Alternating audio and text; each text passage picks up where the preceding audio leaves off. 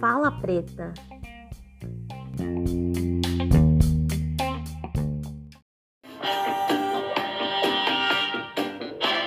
Estrela que brilha, clareia, a trilha ilumina e guia o meu caminhar. Alumei um pouquinho esse meu caminho,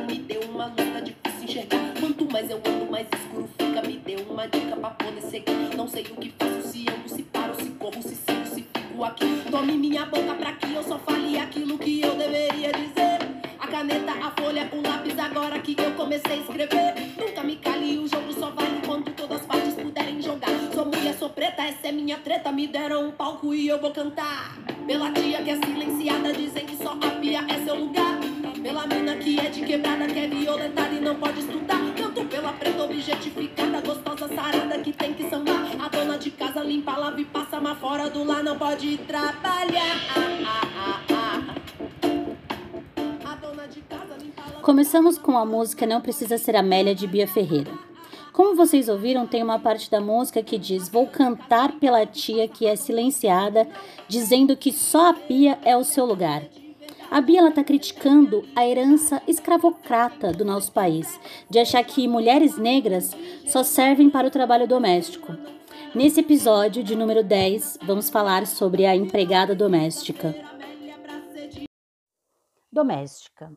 A palavra usada hoje para retratar mulheres que trabalham como secretárias do lar. Essa palavra vem do termo domesticado, que é tudo aquilo que o homem pode domesticar, incluindo animais. Surgiu no século XVI na necessidade de senhores brancos encontrarem um termo para classificar as escravas negras que trabalhavam para eles, e elas eram domesticadas através da tortura. Mas você que mora num país racista já sabia disso, não é mesmo? A primeira vítima fatal de coronavírus no Rio de Janeiro foi uma trabalhadora doméstica. Ela foi infectada pela patroa, que não a informou que estava doente depois que voltou de uma viagem à Itália. Empregada e patroa era o que estava escrito na notícia, sem nome, só o espaço de vida dos privilégios que resumiam suas existências. E ainda assim, inúmeras empregadas domésticas ainda estão trabalhando durante esse momento de pandemia, colocando elas próprias e suas famílias em risco. O emprego doméstico é uma das áreas com maior nível de trabalho informal nas Américas. Segundo a Organização Internacional do Trabalho, em 2013, 8 em 10 trabalhadoras domésticas estavam trabalhando na informalidade. Por isso, a importância da PEC das domésticas, que entra para a história como um eco de resistência à abolição à escravidão. Os direitos das empregadas domésticas não estavam na CLT aprovada há mais de 70 anos. A PEC das domésticas garante às mulheres os direitos básicos previstos em lei a qualquer trabalhador com carteira assinada, como jornada de 8 horas de trabalho, férias, direito à hora extra, décimo terceiro, seguro-desemprego, fundo de garantia, etc, etc, etc. No episódio de hoje, vou trazer relatos de empregadas domésticas que está no livro de Preta Rara, Eu, Empregada Doméstica. A senzala moderna é o quartinho da empregada. Eu já dei essa dica de livro nos episódios anteriores, quando eu iniciei com a música da Preta Rara. Você tá lembrado? Com esse livro, ela dá voz às mulheres que são empregadas domésticas e que vivem situações humilhantes, racistas e coloniais diariamente em seus trabalhos.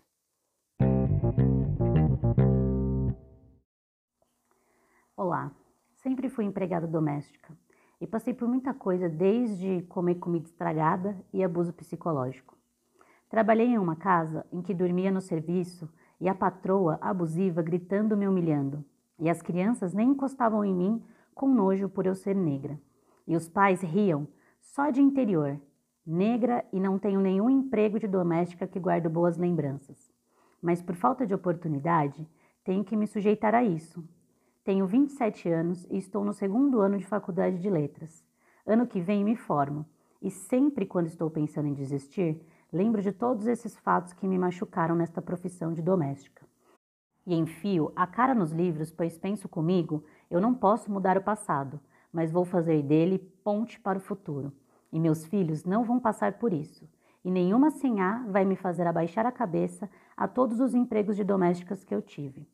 E que tentaram me calar, eu posso, eu quero e vou me formar. Um dia vocês ainda vão ser apenas um passado triste na minha jornada profissional.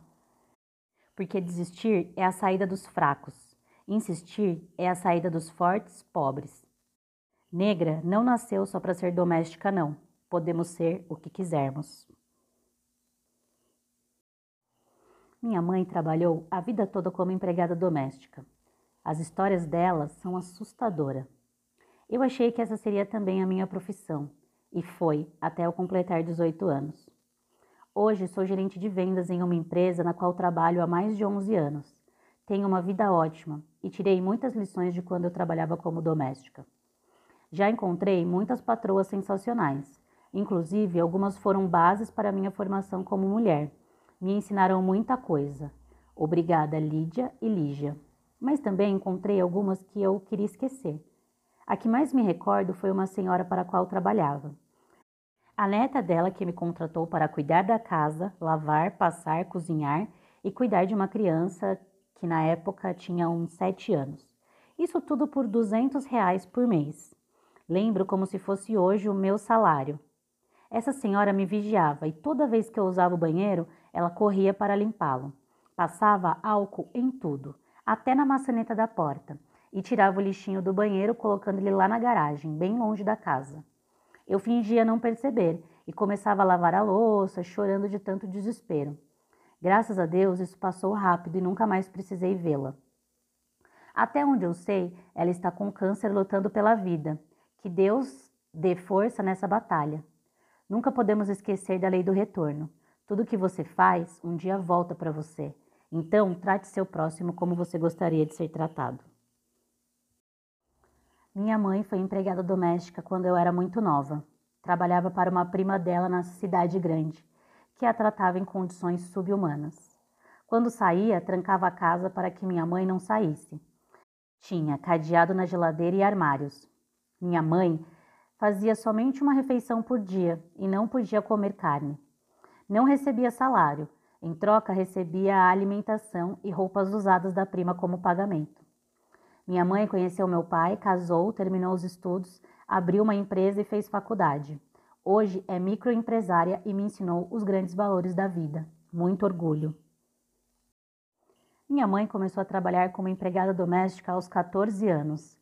Das muitas situações que ela passou, uma das mais tristes para mim era quando ela cuidava de duas garotas, que por sinal gostava muito dela. Mas o pai das meninas fazia questão de ressaltar que minha mãe era empregada da casa. Certa vez, minha mãe estava no quarto com as meninas. Ele chamou minha mãe e mandou que ela saísse do quarto, dizendo que quarto de patrão não é lugar de empregada, que ela deveria se manter no lugar dela. O que mais me choca nessa história é que quando minha mãe precisava ficar em casa sozinha com ele, ele assediava minha mãe e dizia que gostava de trepar com mulatas também. PS. Minha mãe não é mais empregada doméstica. Na minha família, por parte de mãe, a maioria das mulheres já trabalhou como empregada doméstica. Eu fui babá aos nove anos.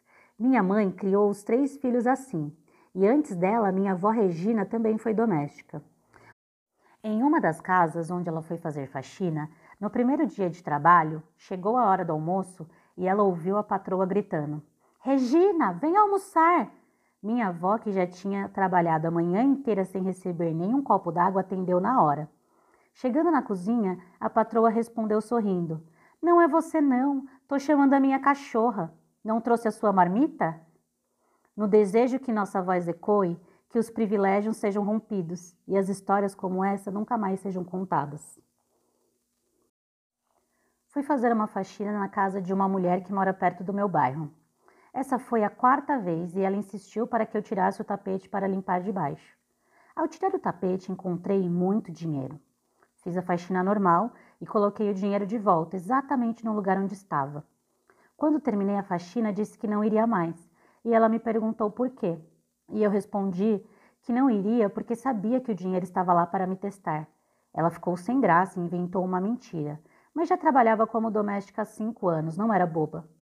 Hoje em dia faz 36 anos e não me arrependo de ter largado esse trabalho. E ainda creio que as intenções eram as mesmas que me levaram a parar de trabalhar naquela época na casa. Uma patroa minha me trancava dentro do apartamento dela quando saía, com medo de eu roubar as suas coisas. Isso me entristecia muito, mas precisava do emprego. 1986. Graças a Deus não me lembro nem o nome dela. Uma outra não nos dava nada para comer, somente um prato de comida, que ela mesmo tirava. Não podia comer mais nada, só tomava água. Tínhamos que almoçar no quartinho dos fundos do lado de fora da casa. Tinha que sentar no chão. Isso foi no ano de 1987.